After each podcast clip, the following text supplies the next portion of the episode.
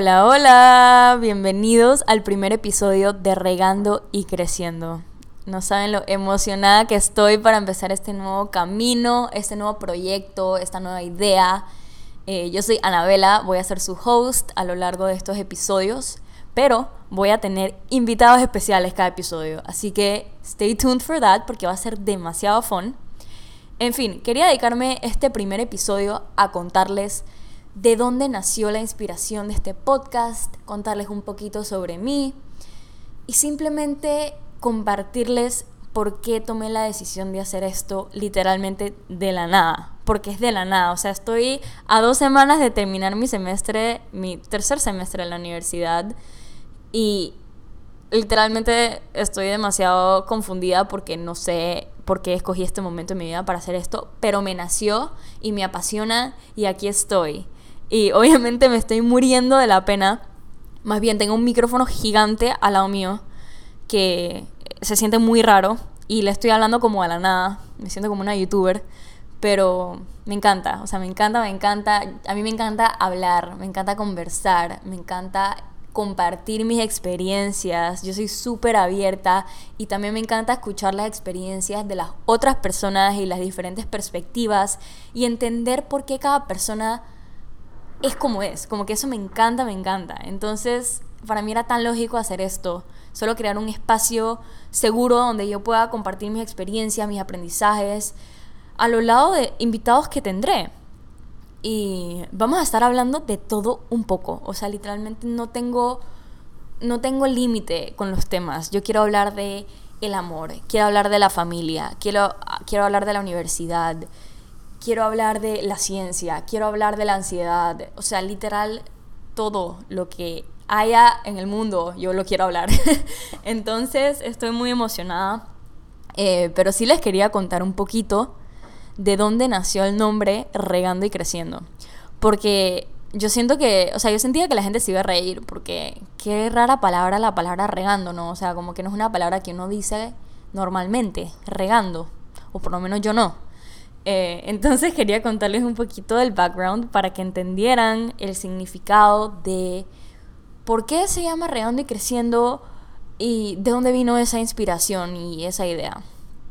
Y bueno, voy a throw it back como a unos cuatro meses, donde estaba empezando el semestre y le dije a mi roommate, que se llama Paulina, que quería crear un podcast con ella, porque ella sabe que a mí me encanta hablar, pero no lo quería hacer sola, entonces le dije, vamos a hacer un podcast juntas. Y Paulina obviamente se empezó a matar de la risa, porque me decía, Anabela, tú estás loca. Me acuerdo que me dijo como, yo cada día estoy convencida que tú estás loca. Y yo como, Pau, pero en serio quiero hacer un podcast, imagínate todo lo que pudiéramos hablar. Y ella como que, no, no, no, estás loca. Y yo como, bueno, la idea se me fue y paré de pensarla. Pero yo sabía que por dentro como que esa idea iba a renacer porque era algo que a mí en verdad me parecía muy interesante crear. Y bueno, pasaron cuatro meses y aquí estoy. Y me acuerdo hace como dos semanas que fue que le dije a Paulina como que, Pau, yo voy a crear este podcast. Así que you have to support me. Y ella como que obviamente te support, pero estás loca. Y yo como, yo sé, pero todo bien, todo bien. Y le dije, ayúdame a, a, crear, no, a crear un nombre, a brainstorm, porque obviamente no tenía ni idea cómo se iba a llamar, no tenía, no tenía idea qué iba a hablar. Eh, y bueno, nos sentamos y ella me ayudó. Y yo sí le dije como que yo quiero que el nombre de este podcast refleje la idea del, del crecimiento humano. Y, y que un, una persona nunca para de crecer, nunca para de aprender. Como que eso para mí era muy importante que estuviera reflejado. Entonces la primera palabra ya estaba como puesta off the bat, que es crecimiento, el crecer. Entonces, pues sí, pero no quería obviamente solo dejarlo en crecer, porque qué aburrido. Y Pau me dijo un quote que dice, The grass is not greener where you... No, the grass is not greener on the other side. The grass is greener where you water it. Y ese ya lo había escuchado, pero por alguna razón en ese momento como que me llegó demasiado. O sea, como que lo sentí en mi corazón. Porque este semestre de la universidad ha sido literalmente el semestre más duro de mi vida he tenido las clases más difíciles en mi vida, he tenido el workload a mil, estoy trabajando, estoy como en tres organizaciones en la universidad, más mantener mi mental health en paz y tener vida social, como que it was a lot y como que solo escuchar ese quote me hizo pensar que que todo tiene que ver con la perspectiva y que la razón por la que yo he estado tan pesimista este semestre no es porque tengo mil cosas que hacer, es porque veo como una obligación hacer esas cosas o no las veo con, con un ojo positivo, sino que las veo como algo negativo, como wow, estoy tan cansada y ahora tengo que hacer esto, estoy agotada y ahora tengo que hacer esto, en vez de wow, qué cool, tengo la oportunidad de aprender esto, tengo la oportunidad de crear esto, tengo la oportunidad de ayudar a tal persona en el trabajo. Y me hizo pensar en eso, como wow, en verdad la perspectiva tiene demasiado poder en el cerebro y, y en cómo uno ve la vida y en cómo uno se siente. Y eso me recordó a una historia que les voy a contar más adelante, que es cuando yo viví en España, que mi perspectiva era demasiado pesimista de la vida y odiaba todo y fue demasiado life changing en ese momento para mí. Ahorita se los voy a contar, pero en fin. Ese quote me hizo pensar en mi vida propia y fue como, me encanta, voy a usar la palabra regando, porque uno cuando riega la planta, la planta crece. Entonces me parece que iba perfecto con el nombre como regando y creciendo porque es como la metáfora de una planta creciendo, pero también es la metáfora de, una persona creciendo. Y yo quería que reflejara que no todo en la vida es bueno, o sea, que uno crece por cosas malas a veces y eso es parte de, de todo. Entonces sentía que este nombre como que encompassed todo lo que yo quería transmitir en el podcast. Y así fue como se creó el nombre de Regando y Creciendo. Y así fue como se creó el podcast. Pero bueno, ahorita les quiero contar un poquito más de este tema de la perspectiva y de seguir tu instinto y de tomar control de tu vida. Como que esas son cosas que a mí me apasionan muchísimo y que aprendí, no quiero decir a la mala, pero aprendí y es una historia que, que me encanta compartir porque porque me dice como que, un, o sea, la vida va a hacer lo que quiera contigo, como que tú nunca sabes lo que va a pasar. Y eso lo hace demasiado exciting. Y como que tú puedes tener todo planeado, pero la vida te va a tirar algo y va a hacer un 180 degree change y te va a cambiar la vida y vas a tener que aprender y vas a tener que crecer. Entonces les quería contar, les quería contar la historia de cuando a mí me pasó eso. Pero bueno, tengo un pequeño disclaimer antes de empezar a los que me están escuchando, yo sé que mi acento está un poco raro. Em, yo nací en Venezuela y yo me mudé a Panamá muy chiquita, pero mis papás y toda mi familia es venezolana. Entonces yo crecí escuchando el acento venezolano. Pero como me mudé a Panamá muy pequeña y estaba creciendo y estaba aprendiendo a hablar bien, yo escuchaba a mis amigas hablar panameño. Entonces yo siento que me creé un mix del acento venezolano y panameño y así he tenido toda mi vida. Pero cuando me vine a la universidad y conocí a mis amigas que son de todos lados, son de Honduras, son de México, son de Guatemala, son de Perú, se me pegaron todos sus acentos y ahora solo tengo un mix demasiado raro y mis amigas se matan de la risa conmigo y me dicen como, Anabela, para hablar así, cállate, ¿qué es eso?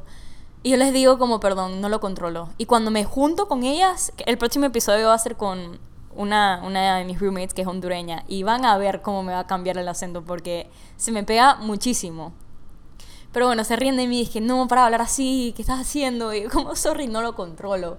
Eh, entonces solo quería poner ese disclaimer porque, para que no, no estén diciendo que, no sé. En fin, les voy contando de mi historia de cuando viví en España hace como un año y medio, creo que dos años ya. Pero vamos a empezar en high school, porque ahí es donde empezó todo. En high school yo no sabía qué yo quería hacer con mi vida. Yo literal no tenía idea y yo no fue hasta como décimo grado que me empecé a tomar el colegio en serio porque obviamente no me importaba. O sea, no era que no me importaba, no sacaba malas notas, pero no pensaba en mi futuro. O sea, era una niña, entonces daba igual. Pero cuando ya llegué a décimo grado, ya la gente estaba un poco más preocupada por la universidad y estaba más pendiente de las notas que sacaba porque ya, o sea, ya te estaban contando para la universidad. Entonces ahí fue cuando yo empecé a pensar en qué quería hacer, dónde me veía y la verdad nada, como que nada me entusiasmaba. Yo no sabía muy bien qué quería hacer. Pero un día me levanté y dije, yo quiero ser doctora. Y nadie en mi familia es doctor, nadie. Y yo nunca he sido buena en química. Que para mí el tema de la química, ahí es un tema que les tengo que contar. Pero bueno, yo he sido malísima en química toda mi vida. Entonces yo dije, yo doctora, no sé, pero me gusta. Le conté a mis papás, me llevaron a un camp en Chicago de medicina, me llevaron como a tres operaciones en vivo, a hacer pasantías con cirujanos. O sea, ellos me pusieron a prueba a todo, porque ellos me decían como que tú estás segura que tú quieres ser doctora.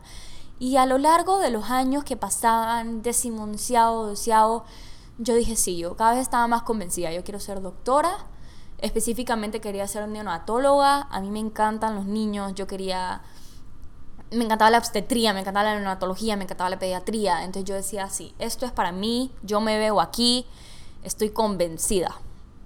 Entonces en doceavo, cuando llegó el momento de aplicar a la universidad, eh, mucha gente, creo que la gran mayoría, estaba aplicando a universidades en Estados Unidos, era más lo lógico. Y yo siempre me vi en Estados Unidos, como que yo veía las películas y a mí me encantaba vivir en un dorm, como que yo quería eso, yo quería esa vida americanizada. Pero a mi familia le encantaba muchísimo España, porque como soy venezolana, muchos familiares míos se mudaron a España. Entonces, como que a mi familia le gustaba más eso y le gustaba más la cultura de España y mi hermana estaba estudiando en España. Entonces, para mí era muy lógico irme a España. Y cuando yo me enteré que mi mejor amiga desde cuarto grado, o sea, mi mejor amiga toda mi vida, se iba a España y se iba a la misma universidad que yo me iba, para mí no había más nada que pensar. Yo me iba a España. Yo me iba a España a estudiar la carrera de mis sueños con mi mejor amiga, con mi familia. Que yo nunca tuve mi familia cerca porque cuando yo me mudé a Panamá, todos se quedaron en Venezuela o se mudaron a España. Entonces, ese tema familiar para mí también era muy importante. Es como, wow, tengo todo. O sea, como que no hay razón por la cual no irme a España. Y a mí me encantaba España. O sea, como que yo no, no, no veía nada malo. Pero, como dije al principio de todo esto, yo tenía un poco de dudas de yo ser médica porque yo nunca fui muy buena en la química. Más bien, yo no estaba en clases de química en el colegio de lo mala que era. Yo le tenía miedo a la química. O sea, miedo, miedo. Pregúntenle a mi mamá. Yo no quería saber de la química, que hasta hoy en día me persigue esa materia. Ya la quiero un poco más. Pero bueno. Hasta tuve que tomar clases afuera del colegio porque cuando, o sea, cuando estaba aplicando a la universidad necesitaba más química. Entonces tuve que tomar afuera de mi colegio clases de química. Y, o sea, fue todo un revoltijo con la química. Entonces yo sentía como si no soy buena en química, no voy a poder ser doctora, porque obviamente tengo que dar muchas clases relacionadas a eso. Y por dentro yo tenía esa duda que yo sé que por uno no ser malo en una, o sea, por uno ser malo en una materia no significa que, que va a fracasar la carrera. Yo sabía eso, pero para mí era como algo más grande. Era como que para mí decirme que yo no era suficiente, porque yo soy muy dura conmigo misma y yo decía, yo no soy suficiente para ser doctora, no soy lo suficientemente inteligente. Yo era súper responsable y súper constante con mis cosas y súper perseverante. Entonces yo creo que eso era lo que me hacía a mí pensar como ese hope de que sí podía ser suficiente, pero por dentro pensaba que no.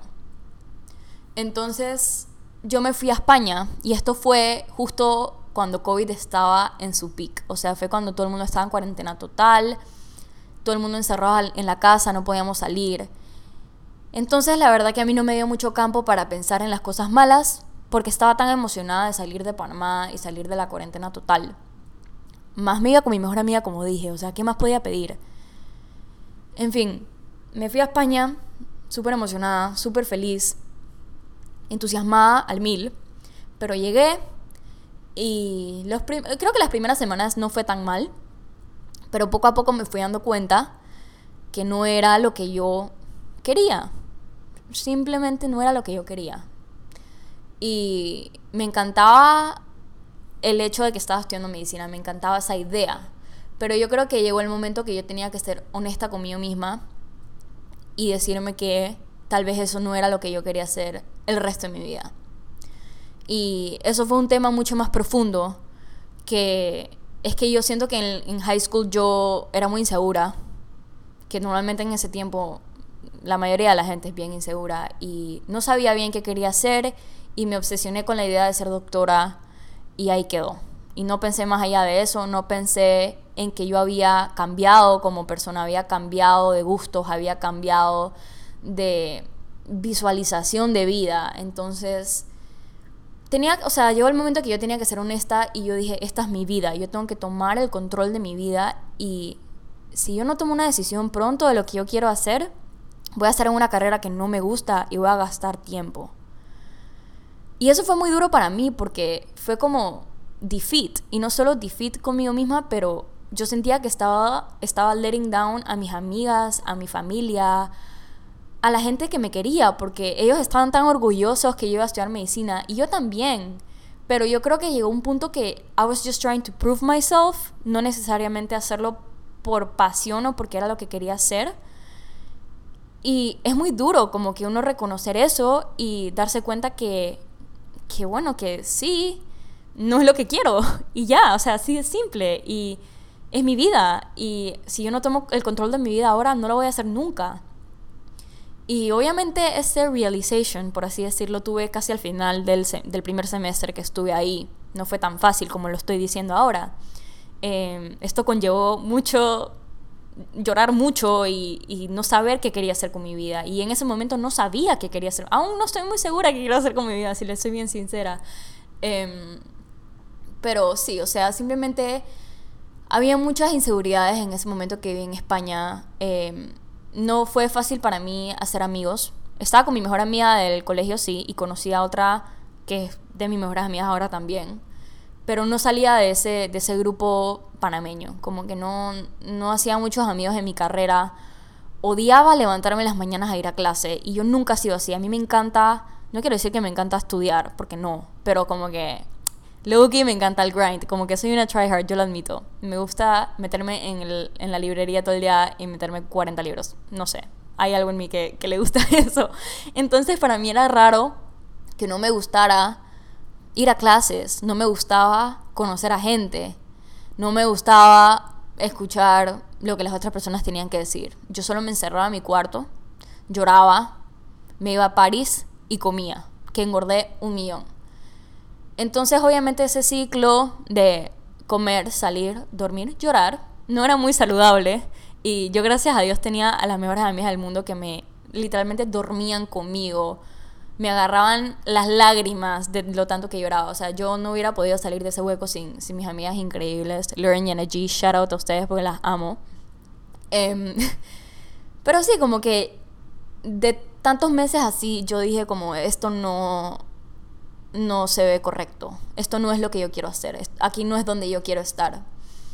Y lo hablé con mi familia ya, lo hablé con mi tía, con mi madrina, y ella me dijo como, sigue tu instinto, como que haz lo que tu corazón diga y síguelo. Y yo me tomé eso muy en serio. y antes de yo aplicar a España, yo también apliqué a universidades en Estados Unidos como plan B. Y me aceptaron bastantes, pero le dije que no a todas, porque obviamente me iba a España. Pero había una en específico, que es en la que estoy ahora, que es Baylor, que me seguía llamando la atención. En ese momento yo estaba tan mal que yo quería una universidad donde yo podía estar en paz, donde yo podía seguir mis sueños y donde yo podía ser amigas genuinas. Como que eso era lo que yo estaba buscando. Y Baylor llamaba esas cosas. Como que, no sé, yo sentía en mi corazón que yo tenía que estar en, ahí. Entonces, ya era como noviembre en esto, o sea, ya había empezado la universidad en Estados Unidos. Pero yo ni siquiera sabía cuál era el deadline para winter, o sea, yo no sabía nada. Entonces yo llamé a mi counselor de Panamá, que me estaba ayudando con mis aplicaciones, y le dije como me quiero cambiar de universidad, ¿esto es posible? Y me quiero ir a Estados Unidos. Y ya como que sí, sí es posible. Me recomendó algunas cosas, llamé a mi counselor de Baylor, eh, que se llama Priscila, que es lo mejor. O sea, yo la amo, hasta el día de hoy le hablo y, le cuento esta historia y ella se mata de la risa. Y, le, y la llamo llorando, me acuerdo, y le digo como, Priscila, yo quiero irme a Baylor, por favor, ¿cómo hago? No estoy feliz acá. Y ella, tan bella, me dijo, solo aplica de nuevo. Y yo, bueno, voy a aplicar de nuevo. Y todo, o sea, estas son las cosas que a mí me impresionan como del mundo. raramente el día siguiente de ese era el deadline para aplicar al semestre de winter. Entonces, para el spring semester, no sé por qué digo winter, spring semester. y eso me hizo decir como, wow, esto es para mí, el hecho de que todo haya pasado hoy tan rápido, como que, y mañana es el deadline, esto es una señal de que estoy haciendo lo correcto. Conste que yo no le había dicho nada a mis papás en este momento, creo, porque yo tenía mucho miedo. O sea, como hija, uno no quiere que sus papás se preocupen. Y ellos habían pagado por mi universidad aquí ya un semestre, habían pagado por mi casa aquí un semestre, habían pagado por mis boletos de avión. Como que cambiarles todo el plan, irme a Estados Unidos, o sea, cambiarme de nuevo de país no quería preocuparlos, no quería estresarlos y no quería decirles nada hasta que todo estuviera un poco más planteado y un poco más seguro y un poco más viable, porque yo ni siquiera sabía si me iban a volver a aceptar en la universidad, o sea, yo no sabía. En fin, aplico y como tres semanas después me llega la carta de admisión. Y yo dije, wow, en serio, ahora qué voy a hacer? O sea, literal, era la decisión más difícil de mi vida, porque era como, me quedo en España o me voy a Estados Unidos, que en verdad son lugares completamente diferentes. Y yo no quería estudiar medicina en Estados Unidos, como que para mí eso era un no-no. Como que yo me dije como no voy a estudiar pre-med, no, pero no voy a hacer medicina en Estados Unidos porque es demasiado tiempo. Pero si cuando me gradúe en los cuatro años em, quiero estudiar medicina, capaz me vaya a med school. Como que esa era mi mentalidad, como que si esa pasión sigue ahí, aún lo puedo hacer, como que no me lo quita nadie, pero por el momento no me voy a enfocar en eso, me voy a enfocar en encontrarme a mí misma, porque yo estaba perdida, o sea, yo no sabía qué quería, todo en mi vida simplemente estaba mal, como, había, como dije al principio del podcast, lloraba todo el día y eso simplemente era por mi perspectiva, porque veía una cosa mal y veía todo mal. Entonces, en fin, llegó el momento que tenía que tomar la decisión, pero antes de eso tenía que contarle a mis papás y ver primero que todo si me dejaban irme a, Baylor y cambiarme de nuevo de universidad. Entonces yo los llamo y obviamente soy súper honesta con ellos. Mis papás son las personas más supportive del mundo. Yo los amo con mi vida. Y ellos estaban un poco dudosos, obviamente, porque fue como, ¿qué? O sea, primero, ¿por qué no me habías dicho nada? Y segundo, ¿cómo así que te quieres cambiar de universidad y te quieres ir a Estados Unidos? Pero al final los pude convencer porque yo creo que lo que un papá quiere es ver a sus hijos felices, como que eso es su goal. Y mis papás sabían que yo no estaba bien y que si eso me iba a traer felicidad, ellos lo iban a hacer con mucho amor y con mucho cariño a pesar de algunos sacrificios que tenían que hacer. Entonces lo hablé con mis amigas de España. No le había contado a mucha gente de high school, o sea, de mi círculo cercano de high school, porque obviamente me daba miedo mm, de lo que iban a pensar, de que esta man fracasó o esta man no fue suficiente, no le dio la cabeza. Entonces como que todas esas cosas pasaron por mi mente, pero como dije empezando, ya había llegado el momento que yo estaba tan mal que yo me di cuenta que yo tenía que tomar el control de mi vida porque al final del día era mi vida, no era la vida de nadie. Y puedo ser un tema de conversación en la boca de la gente, pero hasta ahí voy a llegar. Como que van a hablar de mí 10 minutos y después van a pasar a la próxima persona. Y eso no es enough para yo quedarme en un lugar donde yo esté infeliz estudiando lo que yo esté infeliz, lo que, perdón, estudiando lo que no me hace feliz.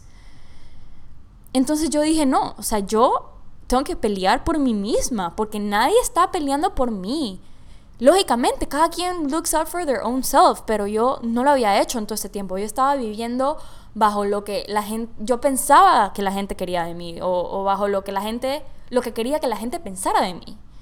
Y yo, yo dije, no, enough, como que enough, ya tengo, creo que tenía 18 años, ya tengo 18 años, voy a tomar el control de mi vida porque tengo que, o sea, tengo que.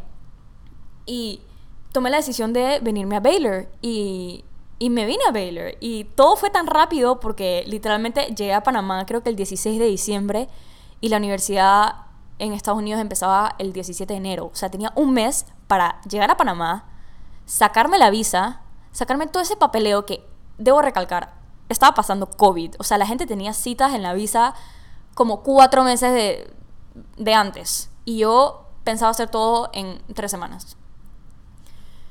Y también tenía que hacer todo lo de los dorms, el roommate matching, o sea, todo fue una locura. En fin, yo llegué a Panamá saqué mi visa en una cita de emergencia y obviamente tenía demasiado miedo porque era un riesgo demasiado grande, porque obviamente mi mente también pensaba como, o sea, ¿qué pasa si no me gusta Estados Unidos? Como que ahora sí me jodí porque no me puedo volver a cambiar, o sea, ya una tercera vez es demasiado, como que si no para mí, para mis papás, o sea, eso es demasiado. Entonces obviamente tenía mucho miedo. Pero algo que me tranquilizó demasiado fue que cuando yo llegué a Panamá y ya yo le había contado a alguna de mis amigas cercanas de, de high school em, que me iba a cambiar, una de ellas me dijo que tenía una amiga de la universidad que ella iba a ir, que iba a ir a Baylor. Y yo como, ay, mándame su número, le voy a escribir. Le escribí y conectamos demasiado bien, como que off the bat, o sea, fue demasiado loco. Y literal yo le pregunté, bueno, hace el día peleamos en esto. Yo digo que Pau, que es mi roommate, eh, que Pau pidió que yo sea su roommate, pero ella dice que fue mutuo. yo digo que fue ella. Ella me pidió que yo sea su roommate y yo como, obvio voy a ser tu roommate porque no conocía a nadie más. Y a mí no me importaba no conocer a nadie. Como que en mi mente en ese momento yo dije, voy a, hacer, voy a tener amigos gringos a este punto porque no conozco a nadie. Ya la universidad había empezado en fall, entonces yo dije, ya todo el mundo tiene su grupo. Pero a mí no me importaba nada de eso. Yo solo quería estar en un ambiente diferente. Y me acuerdo que decía como, yo solo quiero estar tranquila, no me importa si no tengo amigos, yo quiero estar en paz. Y para mí Baylor era paz. Entonces todo bien. Pero en, en, y para mí, en fin, em, hablé con Paulina y me dijo que íbamos a ser roommates y para mí eso fue como otra señal. Fue como que, ok, esto lined up bien porque ahora tengo roommate, tengo mi visa, mi mamá me va a acompañar, voy a vivir en dorm, como que, no sé, todo, todo pasó muy fácil. Y eso me hizo a mí estar tranquila, porque a veces cuando hay muchas complicaciones yo siento que eso es la vida tratándote de decir algo, como que, que algo no es para ti. Pero esto pasó tan smoothly y todo salió tan bien. Me acuerdo que cuando estaba en la cita de la visa mi mamá como me tardé muchísimo porque había mucha fila y mi mamá pensaba que era que no me habían dado la visa. Y yo toda tranquila entró al carro y dije, ay, me llamaron la visa. Y mi mamá, ¿qué? Y empezó a gritar y a llorar de la felicidad. Y yo como, mamá, ¿pero qué pasó? Y yo como, pensé que no te la habían dado y que no te ibas a poder ir y te ibas a tener que ir a España. Y yo como, no, mamá, sí me la dieron. O sea, como me dio mucha risa.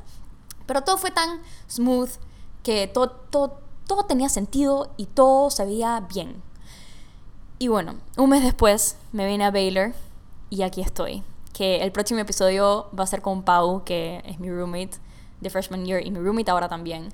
Y mm, les vamos a hablar un poco de, de Baylor y de nuestra experiencia, así que estoy emocionada para ese episodio porque Pau y yo siempre tenemos conversaciones todas filosóficas y todas cool que me quedan quedo pensando después de la conversación y, y va a ser súper interesante, así que espero que lo escuchen. Pero bueno, siento que esta experiencia a mí me cambió la vida y me abrió los ojos a muchas cosas y refleja literalmente lo que quiero transmitir en este podcast, que es que el cambio a veces es incómodo y a veces uno no ve que es parte del crecimiento, porque esa mala experiencia que tuve en España, no quiero decir mala, incómoda, porque saqué muchísimas cosas buenas de esa experiencia, o sea, ahorita la, miro con mucha nostalgia y hasta quiero regresar como que a, a ver cómo sería ahora, me da curiosidad, pero en fin, lo que quiero decir es que a veces pasan cosas malas o a veces estás pasando por un momento muy duro de tu vida que al final del día ese momento te va a hacer cambiar la perspectiva de tu vida.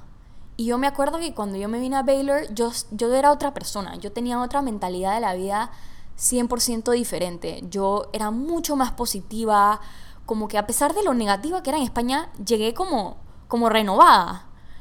Y sufrí mucho, o sea, sí sufrí mucho y, lloraba mucho y me sentía en un hueco de depresión muy feo, pero salí de eso y eso solo me hizo estar más orgullosa de lo fuerte que yo era.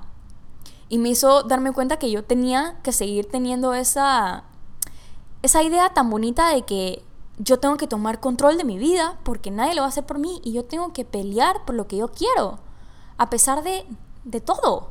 Como que no importa lo que la gente piense, no importa si la gente piensa que no es correcto, hazlo si para ti es lo correcto o es lo que tu corazón quiere. Y hace dos años una amiga mía, que es más grande que yo, que se llama Patti Solís, que la amo demasiado, ella me ha hecho me ha hecho también en mi vida, como que me, me cuenta, o sea, es como una perspectiva un poco más madura, porque es más grande que yo, entonces me hace ver las cosas de, un ojo diferente y yo la amo con mi vida, pero ella me dijo que si tú haces las cosas por ti mismo, o sea, porque tú piensas que te van a traer algo bueno a tu vida o te van a hacer crecer como persona, nunca vas a tener malos resultados. Nunca. A pesar de que no sea el outcome que quieras, algo vas a aprender y algo vas a crecer porque lo hiciste con buenas intenciones a ti mismo. Y eso me hizo pensar en en, que es tan verdad y que, y que cuando yo tomé esa decisión jamás pensé que iba a estar tan feliz como estoy ahora y como estaba ese primer semestre en Baylor, que yo no les puedo explicar lo relieved que yo me sentía. Y yo aquí tengo un grupo totalmente diferente de amigas. O sea, yo no tengo un alma aquí panameña. O sea, hay un panameño que no conocía hasta que llegó acá. Tengo un círculo social nuevo con diferentes culturas, diferentes personas, diferentes personalidades, diferentes perspectivas. Y yo en mi vida, en mi vida, y menos en España, podía creer que yo podía lograr eso. Ser, ser la nueva, como que eso, eso me traía mucha inseguridad y ahora literalmente no puedo pedir mejores amigas. O sea, mis amigas de la universidad son mi vida y las amo y no me puedo imaginar en otro lugar. Entonces, eso también me dijo que aunque uno tenga la vida al 100% planeada, puede cambiar en un segundo y, la vida te va a tirar cosas para que cambie, porque cuando, cuando las cosas cambian es cuando uno crece. Y solo me hizo pensar en eso y que ahorita mismo no sé, no sé qué quiero hacer, no, no, no tengo una idea clara de dónde quiero vivir, no tengo una idea clara de qué quiero hacer como profesión, no tengo una idea clara de nada, o sea, de nada, no sé nada. Y yo, que soy una type A person, eso al principio me traía mucho, mucha inquietud, porque a mí me encanta tener todo planeado, me encanta tener todo escrito, porque así es la manera que yo siento que puedo ser un poco más efectiva en hacer mis cosas, como que, ah, estoy haciendo esto por esto. Pero he llegado a entender que hay cosas que uno no puede controlar. Y punto. Y qué bien si tú tienes la carrera de tus sueños desde que tienes siete años y trabajas eso toda tu vida y lo logras. Qué increíble, o sea, qué bonito eso. Y decir, wow, pero algunas personas no lo tienen y eso también está completamente aceptable y completamente humano. Uno no tiene por qué saber tan temprano. Y me trae mucha emoción pensar en eso, porque es como no sé a dónde me va a llevar la vida, no sé dónde voy a terminar, no sé qué voy a aprender. Y, y a pesar de que da un poco de ansiedad, es bonito pensar en eso, porque es como, wow, hay tantas cosas que pueden pasar. Y estoy emocionada para, para todo lo que viene. Pero bueno, quería terminar este podcast eh, relacionándolo de nuevo al nombre de Regando y Creciendo, porque siento que es el punto de este primer episodio. Y conté esa historia, conté esa historia de España para darles un ejemplo de cómo uno crece a pesar de las adversidades. Y quiero terminar diciendo que crecer, crecer es aterrador, o sea, da miedo. Y crecer a mí me ha hecho cuestionarme constantemente quién soy, qué estoy haciendo con mi vida, estoy haciendo lo correcto. Y también en mi experiencia crecer ha sido caótico. O sea, crecer me ha hecho descubrir que hay cosas que simplemente no tienen sentido y que no les hay que meter mente y que no siempre voy a entender todo. Literalmente no siempre voy a entender todo. Crecer me ha hecho sentir confundida muchas veces, ha significado tomar riesgos, ha significado tomar consecuencias, ha significado creer en mí cuando no creo en mí y creer en mí a la vez cada vez más, aunque no tenga idea de qué está pasando. Y crecer tiene su parte difícil, pero también tiene un lado hermoso que me ha permitido experimentar la vida y me ha hecho aprender.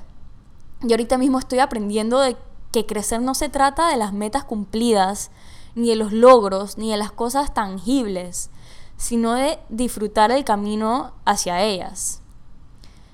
Crecer es entender que los errores en realidad son aprendizajes y cuanto más crezco me doy cuenta de que no hay prisa por crecer.